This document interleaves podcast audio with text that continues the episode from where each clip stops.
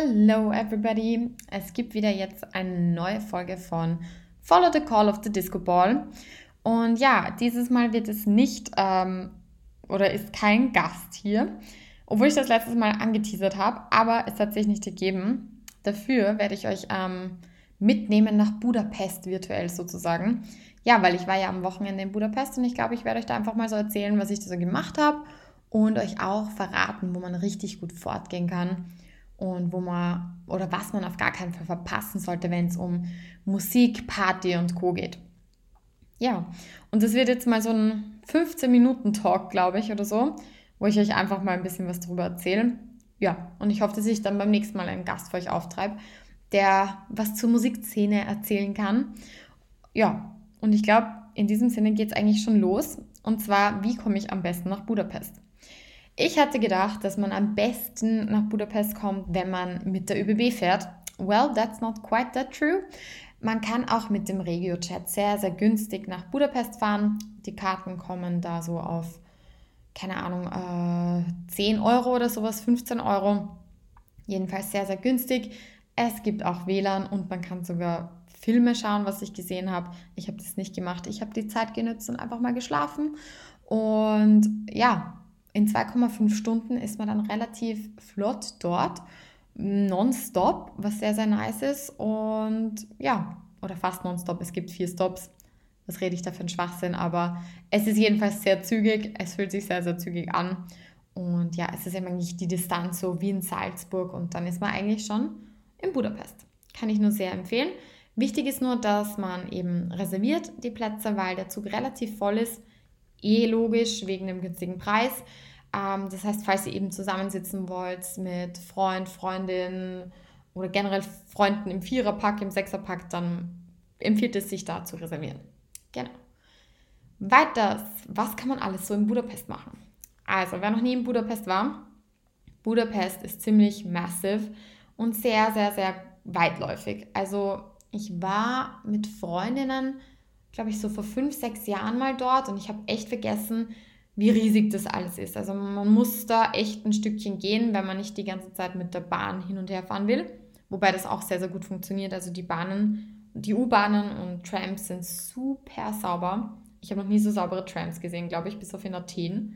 Also ja, man kann auch mit denen natürlich überall hingelangen, aber es zahlt sich natürlich aus, wenn man schon mal dort ist, das Ganze zu Fuß zu erkunden und irgendwie die offen, äh, die offen, die Augen offen zu halten natürlich und sich dem mal hinzugeben. Ich habe, by the way, an einem Tag mal fast 40.000 Schritte zurückgelegt, also es gibt eine Menge zu erkunden. Und das Erste, was ich euch empfehlen würde, ist auf jeden Fall entlang der Donau zu spazieren ähm, und zur Margareteninsel zu, oder Margare, ja genau, Margareteninsel hieß die, zu spazieren und ähm, entlang dieses Weges ähm, das Parlament abzupassen, sowie das Holocaust-Denkmal. Das ist sehr, sehr berührend, das Denkmal. Dort kann man Schuhe finden, ähm, Schuhe von, ja, wie soll man sagen, ähm, Juden, die leider ein furchtbares Schicksal ereilt hat. Ähm, und dort gibt es eben diese Schuhe aus Zinn, die daran erinnern sollen. Da stecken auch Blumen drinnen, sowie ja, Meldungen von vielleicht Angehörigen oder von Menschen, die das sehr berührt hat. Ähm, unglaublich schön, das zu sehen, auch wichtig, das zu sehen, das kann ich auf jeden Fall empfehlen. Und ja, ein Abstecher zur Margareteninsel ist dann auch nicht weit. Das ist sozusagen der ungarische Prater. Wunderschön, man kann dort auch essen gehen, da werde ich euch nachher dazu was erzählen. Ja, und was man auch noch dort machen kann, ist ähm, ein Mini-Zoo begutachten. Da gibt es Pferdchen und ich glaube, ich muss, muss, mir mal überlegen, was man alles gesehen hat. Also Enten gab es dort, alles Mögliche zum Streicheln jedenfalls. Ähm, war auch sehr gepflegt, also die Tiere haben es da gut gehabt. Das, das war mir auch wichtig, einfach zu sehen, sozusagen. Und ja, da kann man auch nett die Zeit verbringen, vor allem, wenn schönes Wetter ist. Abseits ähm, ist es super cool, dem heiligen Gellert ähm, einen Besuch abzustatten. Das ist ein Berg, wo ein Märtyrer zu finden ist, eine Märtyrerstatue. Und das war ursprünglich der Giorgio di Sagredo. Ähm, ich hoffe, ich habe das jetzt richtig ausgesprochen. Jedenfalls, der Herr wollte ein paar Heiden konvertieren zum Christentum im in Budapest und die fanden das nicht so geil und deshalb haben sie ihm einfach diesen Berg runtergestürzt in einen Fass und er ist eben logischerweise verstorben.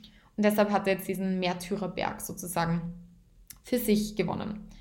Abseits gibt es da oben auch noch eben die ähm, Freiheitsstatue, die auch sehr, sehr massiv ist, so wie der Rest in ganz Budapest. Ja, da kann man auch schon hoch ähm, raufwandern und hat natürlich einen super, super Ausblick.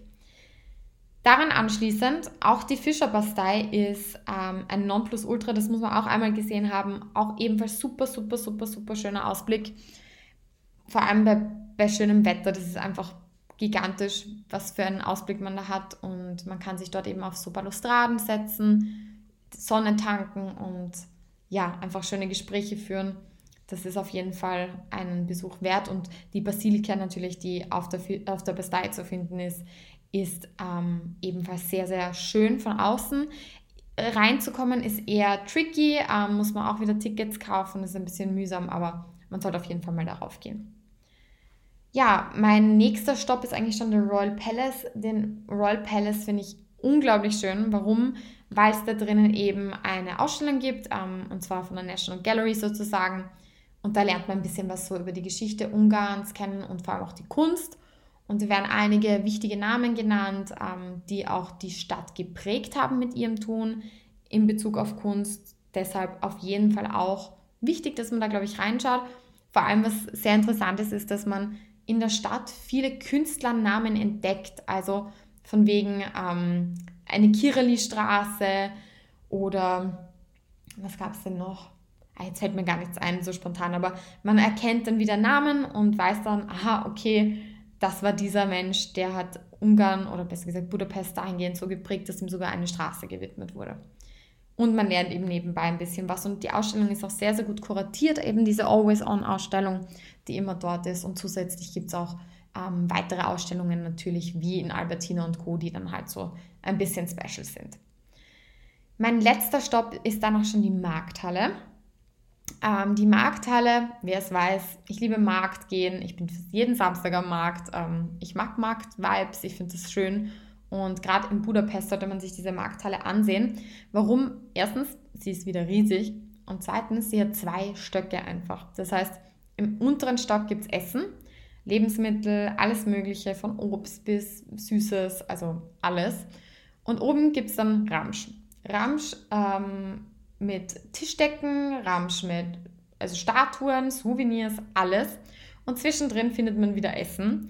Und man kann da sehr traditionell essen gehen. Also da gibt es halt wirklich so Gulasch, Langosch, alles, was man sich so vorstellt und man auch mal probieren sollte. Aber wie gesagt, trieft alles in Fett und ist sehr kalorienhaltig, um es mal so auszudrücken. Aber sicher sehr, sehr gut. Ja, wo kann man so in Budapest essen gehen? Gleich vorweg, reservieren ist das Nonplusultra. Wenn man nicht in Budapest reserviert, dann kriegt man keinen Tisch am ersten Abend, ähm, als ich essen gehen wollte, haben wir, oder ja, bin ich gefühlt zweieinhalb Stunden ähm, durch die Stadt gewandert, um ein Restaurant zu finden, wo man essen gehen kann. Weil da nichts angenommen wird, wenn man nicht reserviert hat. Das heißt, online reservieren, anrufen, egal was, aber sie wollen einfach, dass man reserviert. In diesem Sinne kann ich euch aber trotzdem empfehlen, solltet ihr reservieren, ähm, ins Hachapuri zu gehen. Das Hachapuri ist zum Beispiel ein georgisches Restaurant. Ich habe zuvor nie, noch nie georgisch gegessen und es hat sehr, sehr gut ausgesehen und ich probiere auch sehr, sehr gerne was aus im Urlaub sozusagen. Und ja, das war sehr, sehr cool, dorthin zu schauen. Da war, waren auch sehr, sehr lustige Mädels dort, also Kellnerinnen, die wir dann später wieder getroffen haben in der U-Bahn und im Club, von dem ich euch später erzählen werde und die mir jetzt auf Instagram schreibt, die eine davon. Und ja, wir halten Kontakt und es ist sehr, sehr lustig. Also wie, wie man so auch Kontakte schließen kann über Restaurants sozusagen. Und ja, abseits gibt es natürlich noch das Muzzle Tov. Das ist super bekannt. Das ist ein Ruin Pub. Und da kann man israelisch essen. Und israelisch ist, oder so oder so, ich liebe israelisch. Und das ist eben eine ganz spezielle Location, also mitten in der Stadt drinnen super cool eingerichtet mit ähm, Glühbirnen, die von der Decke hängen. Es ist super romantisch, es ist mega schön und man kann auch sehr gut essen, aber es ist ein bisschen teurer. Also nur, dass dass ihr das dann so ein bisschen einordnen könnt, aber immer noch günstig im Gegensatz zu Wien. Aber ja, ähm, abseits, das Wort abseits ist übrigens mein Lieblingswort, falls ihr es noch nicht gehört habt. Ich glaube, ich habe das jetzt schon fünfmal verwendet, dieses Wort. Was ich sagen möchte ist, wo man hingehen sollte, sind auf jeden Fall Bagel-Restaurants oder Bagel-Lokale. Die Geschichte weiß ich nicht mehr so ganz, aber ich glaube, es war so, dass irgendein wichtiger Typ ähm, in Wien eine Verbindung zu Budapest hatte und zu Ehren von ihm wurde dann ein Gebäck erfunden und das war eben dieser Bagel und so ist irgendwie diese Geschichte entstanden. Bitte nagelt mich nicht darauf fest. Ich glaube, es war die Geschichte.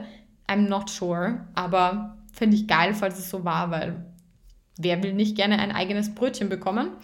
Ähm also ich würde mich mega freuen. Ich liebe Kohlenhydrate und Bagel ganz besonders. Und ja, in der Innenstadt gibt es das Best Bagel. Das ist sehr, sehr nice.